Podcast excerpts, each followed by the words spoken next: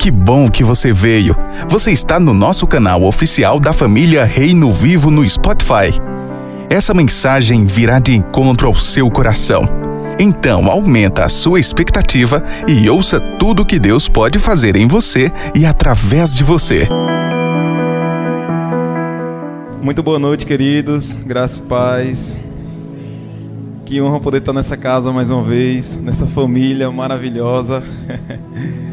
Satisfação, meu irmãozão Nelson, pastor querido e amado, meu vizinho também. É benção, Nelson. Desde que eu cheguei aqui em Tobias Barreto, a vida desse homem me inspira. E creio que tem inspirado a muitos. A gente vinha aqui na frente, descemos do carro e já tinha alguns irmãos ali na porta onde a Atila tá. E quando eu cheguei, eu fiquei tão feliz, eu disse, Nelson, as ovelhas de Jesus, que Deus colocou sob seus cuidados, já estão ali. Isso é regozijante, sabe, irmãos? Saber que existem pessoas sérias que amam a Jesus que amam os irmãos, amam pregar o evangelho. Muito obrigado, Nelson, por tudo aquilo que você carrega, cara. Irmãos, meu nome é Giovanni, né? Como todos sabem. Eu congrego ali na família missionária, na igreja missionária. Faço parte do time de louvor de lá. Também faço parte da, da mídia da igreja e faço parte também da área de ensino da igreja. E lá também temos vivido dias maravilhosos na presença do Senhor, como aqui também, e nós podemos compartilhar do mesmo Espírito, isso é maravilhoso. Glória a Deus pelo que Jesus está fazendo em Tobias Barreto. Sabe, essa cidade aqui está sendo tocada dia após dia pela glória de Deus. E eu e você somos instrumentos de Deus para tocar esta cidade e dizer que há vida, que há esperança e que através do evangelho de Jesus, que é poder para salvar todo aquele que crê. Cada família e cada vida será transformada segundo a vontade e o querer do Senhor eu e você somos esses instrumentos que Deus está usando para declarar para esta cidade aí fora que há esperança, que há um Deus que salva, que há um Deus poderoso para salvar pecadores do mais extremo pecador que já, exist, que já existiu. Talvez você olhe para mim e ache é, que há um algo diferente. Não, irmãos, eu sou pecador como eu e você. Sou pecador, cara. Mas pela infinita graça de Deus, o Senhor nos tem levantado e temos caminhado. Deus tem nos sustentado e é por graça. Se estamos aqui sentados hoje aqui, é por graça e misericórdia. Como no início foi, foi citado um texto de Hebreus 4, e eu acho maravilhoso esse texto onde diz que chegamos confiadamente ao trono da graça e lá encontramos mais que graça, encontramos misericórdia para o tempo de necessidade. Por isso nós vivemos e nos movemos. Isso é maravilhoso, queridos. E hoje, como culto de missão, né? Eu queria compartilhar algo que o Senhor encheu meu coração. Senhor, pelo teu espírito ministrar uma palavra no meu coração já tem alguns dias, desde que Nelson me convidou para vir aqui compartilhar do Evangelho, né? ser abençoado pela vida de vocês e também abençoar a vida de vocês através do ministério da palavra, que o Senhor tem enchido meu coração acerca da missão da igreja, acerca do que é a missão da igreja. E eu queria, queridos, que você abrisse a palavra de Deus em Marcos 16, 15. Texto clichê. Marcos, capítulo 16, versículo 15.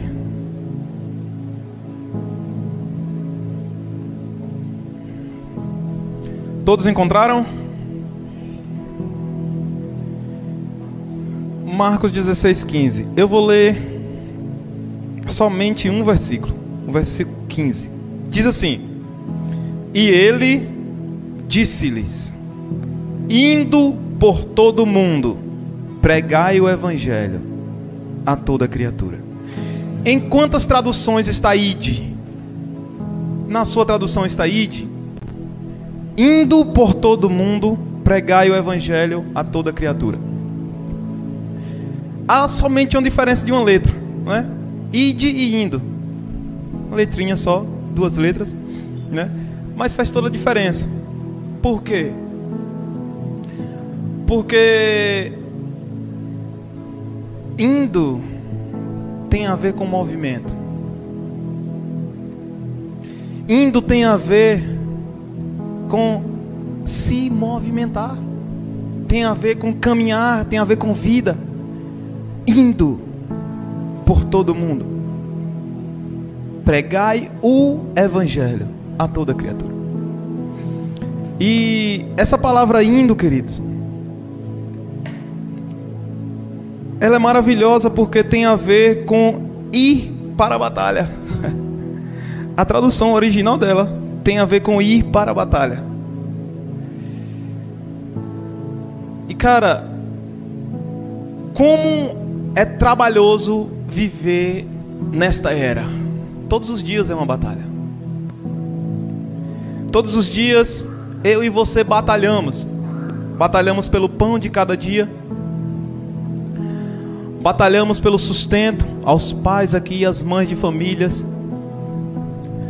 Batalhamos pelos valores corretos aonde o mundo tenta inverter esses valores. E todos os dias nós batalhamos por algo. Todos os dias, Adilson. Eu e você. Nós batalhamos por algo. E quando Jesus diz indo, é basicamente isso. Aonde quer que você esteja. Batalhem, vão. Só que ele diz o seguinte: por todo mundo e preguem o evangelho a toda criatura. E o curioso é que a palavra evangelho tem a ver com notícia ou boa notícia. Eu queria compartilhar algo, por isso que eu trouxe esse livro aqui, que tem a ver com o que vamos falar nessa noite. Sobre boa notícia, sobre o evangelho. O evangelho completo. E na página 33 tem algo lindo sobre boa notícia. Eu queria ler com você. Me dê um pouquinho do seu tempo e de sua atenção. Algo resumido. Diz assim: No dia 2 de setembro de 31 a.C., ocorreu no mar, ao largo da costa do Ácio, na Grécia Ocidental, a batalha crucial entre Otávio e Marco Antônio pela disputa do governo de Roma. Tudo indica que o apoio majoritário dos romanos era a Otávio, pelo fato do mesmo ser herdeiro do estimado Júlio César, que havia sido assassinado pouco antes de assumir o poder. A frota marítima de Otávio venceu. Em Roma, distante dali, todos aguardavam ansiosamente por notícias da frequente batalha. Por fim, Roma ouve o que aconteceu. Boas notícias. Otávio César conquistou a grandiosa vitória. Ele é agora o governante de todo o mundo romano. A expressão boas novas se tornou uma frase comum para anunciar ao mundo que Otávio, que em breve seria aclamado como Augusto, nome pelo qual ele é mais frequentemente conhecido hoje, havia trazido paz, justiça e prosperidade ao mundo. Tendo obtido a vitória, Otávio voltaria a Roma. Veja isso. Voltaria a Roma. Todavia, primeiramente, ele teria de consolidar sua conquista em outras regiões. Quase dois anos se passariam até ele finalmente voltar à capital, onde proclamou ter trazido paz ao mundo inteiro.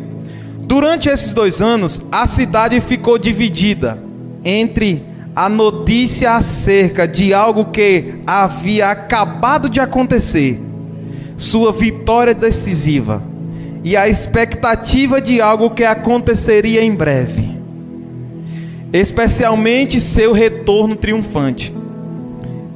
Perceba isso aqui, irmãos. Pega essa chave. Isso é o que a notícia faz. Ela cria um novo período de tempo. Isso é glorioso, irmãos. Tem a ver com a boa notícia. Essa citação aqui tem a ver com o governo de Roma, na época aonde César, né, que foi Augusto César, se tornou rei de todo o governo daquela época. Mas o termo aqui, boa notícia, o que aconteceu foi algo que mudou totalmente a perspectiva de todo o povo daquele império. O rei só voltou dois anos depois, mas o agora já estava transformado. Por quê? Porque ouviu a notícia de que o rei tinha vencido a batalha. Irmãos, a boa notícia do Evangelho é exatamente esta. Hoje, eu e você, ao ouvirmos o Evangelho de Jesus Cristo, hoje, eu e você, ao ouvirmos a boa notícia de que o Rei venceu, e o que foi que o Rei venceu? A morte. O Rei venceu a morte. Sabe, outra, da outra vez que eu ministrei aqui, eu falei sobre o poder da ressurreição. E eu falei sobre o impacto que esse poder causa em nossos corações. E se existe um medo no ser humano, é o medo da morte. O medo de morrer, de rico a pobre, Nelsinho, todos têm. Só que quando o Deus do universo se tornou uma criança, Nelson. Provavelmente 3,5 kg. Você já imaginou quem criou todas as coisas, todas as galáxias, passar por todo o processo da vida, um bebê, e crescer e passar todo o processo da vida em santidade, em amor, e morrer por nós, pelos nossos pecados. Essa é a boa notícia. Sabe? E ele não ficou ali naquela tumba, né? Como foi ministrado aqui e hoje especialmente é um dia especial onde celebramos isso. A ressurreição. E quando ele ressuscita, o poder e o domínio da morte é tirado. E esse impacto, Adilson, que causa em nosso coração, é algo tão poderoso que olhamos a vida de outra perspectiva. Por quê? Porque algo aconteceu. Lá atrás, dois mil anos atrás, o poder da morte foi tirado. E agora está nas mãos do nosso Rei, do Rei Jesus. Irmãos, isso é tão poderoso que nos traz esperança. Sabe, querido, quando eu comecei a falar aqui para vocês sobre a missão da igreja, e uma das missões da igreja é essa: trazer esperança ao mundo caído. Irmãos, quando a gente sai aí, o mundo está sem esperança. Jovens nas praças, em bebedeiras, fazem orgias com entendimento que a vida é aqui e agora, e pronto, acabou. Adultos, crianças, os valores estão sendo cada vez mais distorcidos e invertidos. E os absolutos de Deus, aquilo que é absoluto, que não pode mudar, agora estão sendo totalmente relativizados. Sabe? E a missão da igreja é dizer: olha, Ei, mundo, ainda há esperança. A vida não é só aqui. A vida não é só aqui. Há esperança, por quê? Porque Cristo vive e hoje podemos viver. Sabe, querido, essa é uma mensagem que a igreja deve carregar. Há esperança. E no texto que nós lemos, indo como isso, nos nossos contextos de vida, o nosso trabalho, aonde provavelmente você encontra pessoas corruptas. Graças a Deus, se você não tiver no seu trabalho isso. Pessoas que invertem valores. E você se depara com aquilo todos os dias. Na nossa vida cotidiana, Nelson. Na rua. E como é que eu e você proclamamos que há esperança? Vivendo conforme o Evangelho. Irmãos, Elias e os profetas de Baal, naquele texto, diz que 450 profetas estavam construindo um altar falso. E Elias, por não se corromper, indignado com aquilo, de maneira nenhuma ele foi lá e derrubou aquele altar. Sabe o que foi que Elias fez? Construiu um verdadeiro no lado. O que é que isso nos diz? Você está vendo esse mundo aí fora? Construindo falsos altares a deuses estranhos. Basta só você e eu, a igreja de Jesus, construir um verdadeiro no lado. Porque no altar falso não cai fogo, mas no verdadeiro há sim a presença e a unção de Deus. Sabe, a igreja, eu e você, nos nossos contextos diários, em cada lugar desta cidade, aonde quer que eu e você vá, nós devemos, isso é dever nosso, ir e construir algo verdadeiro, mesmo que todos estejam construindo coisas falsas, vivendo na falsidade, no engano, na mentira, mas eu e você que proclamam o nome de Cristo, temos essa missão, a missão de construir algo verdadeiro, a missão de construir algo sólido no Senhor. Por quê? Porque aconteceu algo lá atrás, a bênção do passado. Apocalipse 13, 8 diz que o cordeiro foi imolado antes da fundação do mundo. A bênção do passado. O que é a bênção do presente? A adoção. Por eu e você crer nessa verdade, agora é incluído na família de Deus. Nelson, eu e você. E agora temos direção, agora temos esperança, porque fomos adotados na família de Deus. A bênção do futuro, a redenção do cosmos e da nossa alma. A redenção é a bênção futura, que já aconteceu no tempo de Deus, está acontecendo agora e irá acontecer no futuro. Isso é glorioso, irmãos. Isso é o poder que o Evangelho faz em nosso coração e na nossa mente. A gente não olhar só para o aqui e agora, mas termos esperança, mesmo que os dias estão maus mas acreditar. Por quê? Porque nós cantamos aqui, ele vive e ele voltará. Ele voltará, ele disse que voltaria. Sabe? E isso causa um impacto muito grande no nosso coração. Porque nós não vivemos mais conforme o mundo vive. Desesperados. Por quê? Porque não há esperança, então não há desespero. Nós não vivemos mais inconstantes, por quê? Porque nós estamos firmados na rocha que é Jesus. O poder que isso causa em nós é algo poderoso, queridos. Muda a nossa visão de mundo, como enxergamos as pessoas, como você enxerga seu semelhante. Por quê? Porque ele também é um alcançado pelo Evangelho de Jesus. Alguém que foi redimido uma preciosidade para o Senhor, querido. Muda totalmente a nossa maneira de viver e existir nesse mundo. Eu queria que você abrisse comigo em 1 Coríntios, capítulo 15, por favor. O capítulo 15 de Coríntios, queridos, é o capítulo da ressurreição.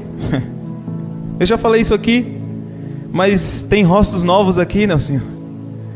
Que talvez não ouviu. E eu queria compartilhar com você. Capítulo 15 de Coríntios. 1 Coríntios.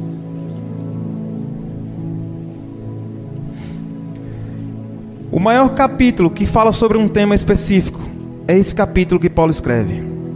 58 versículos. Foi o único capítulo que Paulo pegou um tema específico e abriu os olhos de todos aqueles que leem ele acerca de um tema. E se você ler do versículo 1 até o 58, ele totalmente vai falar sobre a ressurreição de Jesus. Esse capítulo é glorioso porque se eu falo sobre algo muito, é porque aquele algo é muito importante. É porque é importante. E no verso 58, na verdade, eu quero ler aqui do verso 52, não, 51.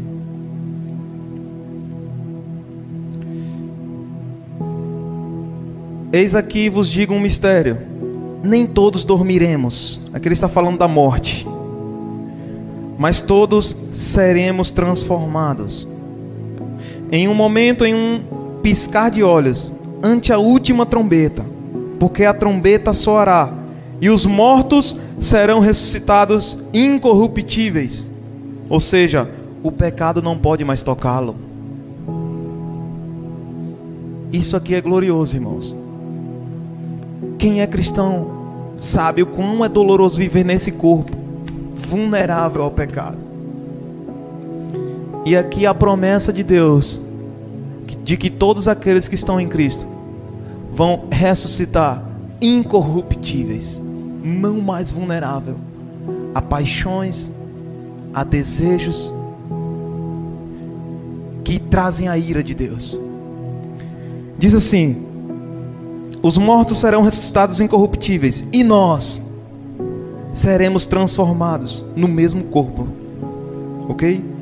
Porque é necessário que este corruptível seja revestido de incorruptibilidade. E que isto que é mortal se revista da imortalidade. E quando este corruptível tiver sido revestido da incorruptibilidade, e este mortal tiver sido revestido da imortalidade, então se cumprirá o provérbio que está escrito: Morte foi tragada em vitória. Aleluia. Ó morte, onde está o teu aguilhão? sepultura, cadê a sua vitória? Irmãos, eu não sei você, mas um ambiente de enterro é terrível. Quem já enterrou ente querido sabe o quão é ruim aquilo ali. E quando o coveiro lança a última pá, ali naquela cova, o que passa em nosso coração é: nunca mais eu vou ver aquela pessoa. Nunca mais eu vou ver aquele meu querido irmão, minha irmã, minha mãe, meu pai. Só que as Escrituras declaram que a morte não pode vencer esse poder da sepultura. A sepultura tem um poder de enterrar, de encerrar o plano da vida de alguém. A morte tem esse poder. É por isso que nós temos medo. Por quê? Acabou-se. Só que quem está em Cristo está debaixo dessa promessa. Ei, sepultura, você não tem poder sobre mim. Aleluia. Ei, morte, meu rei é dono de você. Sabe, isso é glorioso, irmãos. Porque nós não vivemos mais temerosos. Eu não estou dizendo para você viver irresponsavelmente. Mas eu estou dizendo para você que, mesmo que ainda a morte chegue, ainda há esperança. Porque o dono da vida também é dono da morte. Ele pode todas as coisas. Em Mateus 28, há uma promessa que ao nome de Jesus é dado todo o poder no céu e na terra. Todo o poder foi dado ao nome de Cristo. Abre de novo aqui, olhe para a Bíblia, para a Bíblia, desculpa. Aleluia. Ó morte, onde está? Ó sepultura, onde está a tua vitória? 57 diz assim: Graças a Deus que nos dá a vitória. Por quem? Por nosso Senhor Jesus Cristo. E agora ele fecha o pensamento dizendo: Portanto, ou seja, de tudo que você já ouviu, amados irmãos, sede firmes e constantes e abundantes. Firmeza, constância e abundância é fruto de quem crê na ressurreição. Firmeza, ou seja, o mundo não pode mais dobrar os seus pensamentos, os seus valores eternos. Constância, não somos levados mais por qualquer tipo de vento de doutrina e abundância, sempre teremos mais de Deus para derramar em alguém. Por quê? Porque a mensagem de esperança do Evangelho agora está aí em seu coração, no meu coração. E essa é a missão da igreja, queridos, sabe? De ir ao mundo e dizer: Ei, mundo, ainda há esperança para você. Ei, vocês jovens, ei você adultos, ei você se arrependam e creia no Evangelho. Por quê? Porque é o poder de Deus para a salvação de todo aquele que crê. Ainda é a porta de entrada para todos aqueles que creem em Cristo Jesus. O Evangelho é o método de Deus. A boa notícia de que Deus em Cristo nos reconciliou e nos fez amigos dele lá antes da fundação. Hoje é afetado em nosso coração. Hoje podemos viver e nos mover por isso. E iremos desfrutar disso ainda. Estamos desfrutando e iremos desfrutar. Sabe, queridos, quando eu e você sairmos por essas portas hoje, Sabe? Talvez seus dias não tenham sido bons, como os meus também, como muitos aqui. Ou ao contrário, seus dias têm sido maravilhosos. E é graça de Deus sobre nós. Ele disse que estaria conosco todos os dias. Isso é uma promessa. E todo dia, todo dia, Deus. Todo dia, todo dia, nos dias bons e também nos dias que não são bons. Mas a promessa é: Ele estará conosco todos os dias. E quando eu e você sairmos por essas portas hoje, você saia com essa verdade no seu coração. E ao encontrar alguém desesperançoso, alguém triste, alguém abatido, eu não estou dizendo que não se pode ter tristeza, não se pode ter desesperança, não se pode estar abatido. Eu estou dizendo que a conduta diária e frequente do cristão não é essa. Porque o fruto do Espírito é alegria.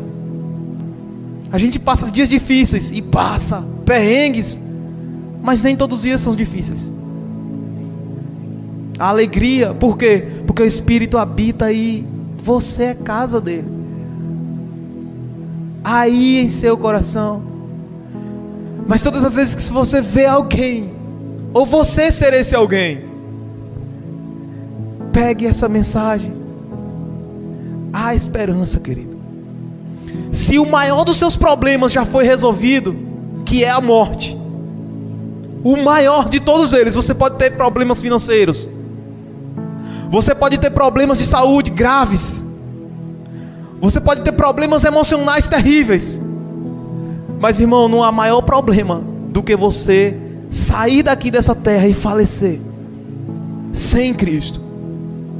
Esse é um dos maiores problemas de todo ser humano. Só que a boa notícia é: Ele já fez isso. Ele já nos deu vida e vida em abundância. Essa é a boa notícia. Então, todas as vezes que você encontrar alguém com desesperança aí fora, no mundo, lá no seu trabalho, pregue o Evangelho, indo no caminhar.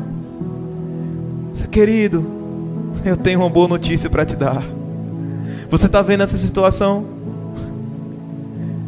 Jesus pode trazer salvação. Está vendo essa situação? Talvez você olhe para ela hoje e não consiga enxergar a saída. Talvez pessoas que estão totalmente desesperançosos a ponto de cometer suicídio, a ponto de dar cabo da sua própria vida. Eu e você temos uma mensagem de esperança para essas pessoas. Eu e você, querido, temos uma mensagem de esperança ao mundo. Igreja, indo e pregando. Preguem com a sua vida Preguem com a sua vida. Aquele sorriso no rosto. Aquela parada no sinal. Eita Jesus. Aquele não furar fila. Pequenos atos simples. Nos nossos contextos diários, irmãos. O mundo está te olhando. Você é notado. Por onde quer que você vá. A maior mensagem não é aquela que eu estou falando aqui, é aquela que eu estou vivendo. Porque pregar 40 minutos e até já encerrou aqui o tempo. É fácil, irmãos. A maior mensagem não é essa falada, é a vivida. Existe uma frase sublime que diz: Pregue o Evangelho. Se puder, use palavras.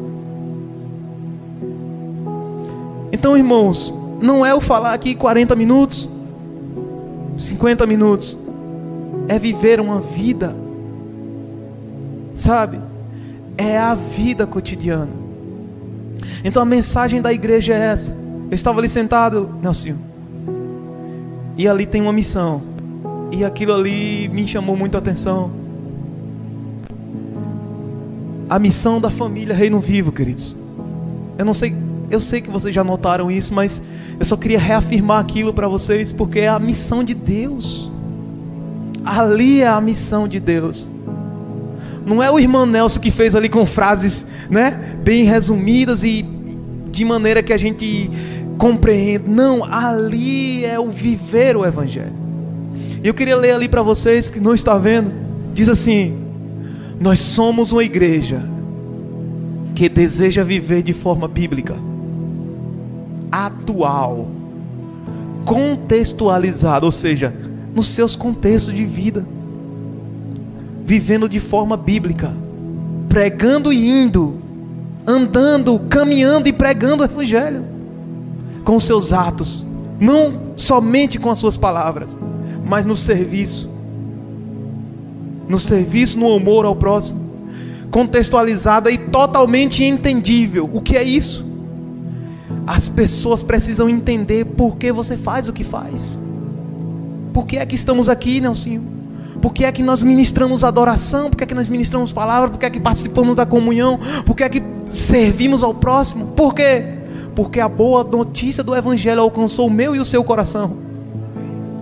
E agora nós queremos nos doar para o reino de Deus com todas as nossas forças, com tudo que temos, de maneira entendível, culto racional.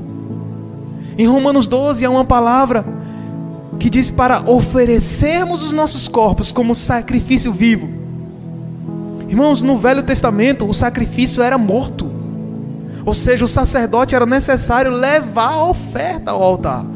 E quando Paulo diz em Romanos 12 sacrifício vivo, é dizendo que eu e você agora iremos voluntariamente, vivos, como oferta ao Senhor. É algo voluntário, de maneira entendível, compreendendo o que eu e você estamos fazendo. Por quê? Porque o Evangelho, o poder que habita agora em mim e em você, agora está transformando os nossos contextos, a nossa forma de ver a vida, de ler a vida, de enxergar o mundo e todos ao nosso redor, amando a Deus, amando a Deus. A marca de uma igreja bíblica e saudável é a fome por Deus. Quanto mais fome e amor por Deus, aquela igreja está no caminho certo. Amando o próximo, conectando pessoas. De que forma? Simples e natural. Num abraço, num cuidado, no serviço. Transformando contextos.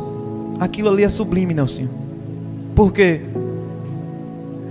Porque aonde um filho de Deus chega, de alguma forma, ele vai transformar aquele lugar em uma palavra, ou até o não falar, o silêncio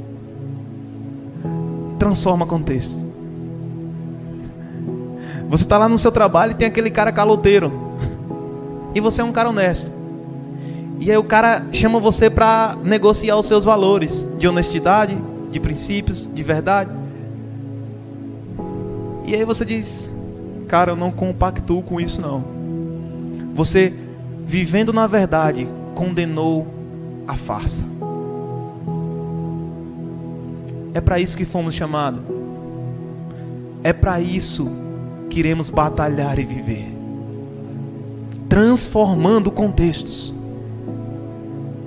E por último, servindo a cidade. Aleluia família Reino Vivo. Vamos servir essa cidade com o que temos. Família Reino Vivo. Vamos servir essa cidade. Eu creio que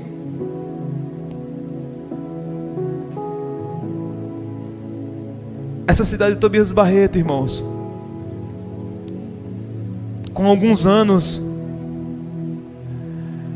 toda essa religiosidade, toda esse embaraço que vemos nessa cidade, todo o não testemunhar Cristo vai ser anulado. E o viver Jesus vai ser estabelecido. Então, família Reino Vivo, eu e você temos essa responsabilidade de carregar essa mensagem, indo e pregando, anunciando como arauto: ei, olhe para mim, não para esse cara aqui, não, olhe para o que está dentro de nós, olhe para o que está aí dentro. Talvez você olhe para você, mas Giovanni, eu estou todo errado, Giovanni. Irmão, você está aqui. Deixe o Evangelho moldar o seu coração. Seja luz nesse mundo de trevas. Fique de pé, queridos, por favor. Passei alguns minutos, não sei. Me perdoe. Mas eu não pude deixar de compartilhar aquilo que vemos. Aleluia. que lindo. Obrigado, Jesus, pelos meus irmãos. Cada um deles, queridos e amados, filhos na casa do Pai. Obrigado, Jesus, por esses que estão aqui. Obrigado, Senhor, por aqueles que o Senhor há de trazer, Senhor. para que possamos cumprir aquela missão, Senhor, de ser um povo bíblico que te ama, que conecta pessoas ao Senhor, meu Pai, que transforma contextos e que serve esta cidade, Senhor, entendendo, meu Pai, o ir e pregar. Entendendo que aonde quer que estejamos, não é num culto evangelístico, não é, Senhor, somente aos domingos, nos GCs, nas quintas, Senhor. Mas, Pai, todos os dias, meu Pai, que isso seja um estilo de vida, meu Deus. Todos os dias, meu Pai, em nossa casa, Senhor, com os nossos filhos, com as nossas esposas, Senhor, os esposos, com a família, meu Pai, com os nossos amigos, meu Deus. Há esperança, Senhor porque hoje nós podemos viver e existir e nos mover por causa do Espírito Santo que habita em nós. Ele nos capacita. Obrigado, Jesus, por enviar o teu Espírito, meu Pai. E por ele, Senhor, nos tornar parecidos contigo, Jesus. Muito obrigado, meu Pai, por tamanha graça, por tamanho amor, Senhor, sobre as nossas vidas. Espírito Santo, que o Senhor, meu Pai, em nome de Jesus, meu Pai, nos firme nessas verdades, meu Pai, aqui, Senhor, ministradas nessa noite. Que cada um de nós, ao sairmos para os nossos contextos, meu Pai, aos poucos, em pequenas atitudes, possamos transformar os nossos contextos. Não sendo chatos, não sendo taxativos, meu Pai, mas, Senhor, em humildade, em amor, Senhor, em simplicidade, Senhor, que possamos manifestar o teu reino, meu Deus. E que o mundo veja, meu Pai, que há ainda esperança, porque Cristo habita em nós, Senhor. Que essas pessoas de Tobias Barreto olhem para a igreja, família, reino vivo e veja que há um povo que ama a Deus, Senhor que ama o próximo, Senhor, está comprometido com a causa da boa notícia do Evangelho de Jesus, Senhor. Fortalece os meus irmãos dia após dia, Senhor. Que nos momentos de desesperança, Senhor, de tristeza, Senhor, que nos momentos, Senhor, de angústia, meu Deus, que a verdade de que Cristo vive, que Ele morreu, mas está vivo para todos sempre, Senhor, invada o nosso coração, trazendo esperança, produzindo paz, Senhor, produzindo alegria para a glória do Teu nome, Jesus. Em nome de Cristo Jesus, Senhor. Em nome de Cristo Jesus, Senhor, nos leva para a tua glória, Senhor, onde quer que estejamos, meu Pai, que o nosso viver seja para a tua glória. Seja, Senhor, para o bem do mundo, Senhor, e para a edificação do corpo de Cristo, Senhor. Seja para a tua glória, para o bem do mundo e para a edificação do teu corpo, Senhor. É isso que nós oramos, meu Pai, crendo no teu agir, no teu trabalhar, Senhor, no nome precioso de teu filho amado, Senhor. Amém, meu Abba. Amém, Senhor. Amém, meu Deus. Amém. Tenho certeza que através dessa mensagem você pôde experimentar um pouco daquilo que nós temos vivido aqui na família Reino Vivo.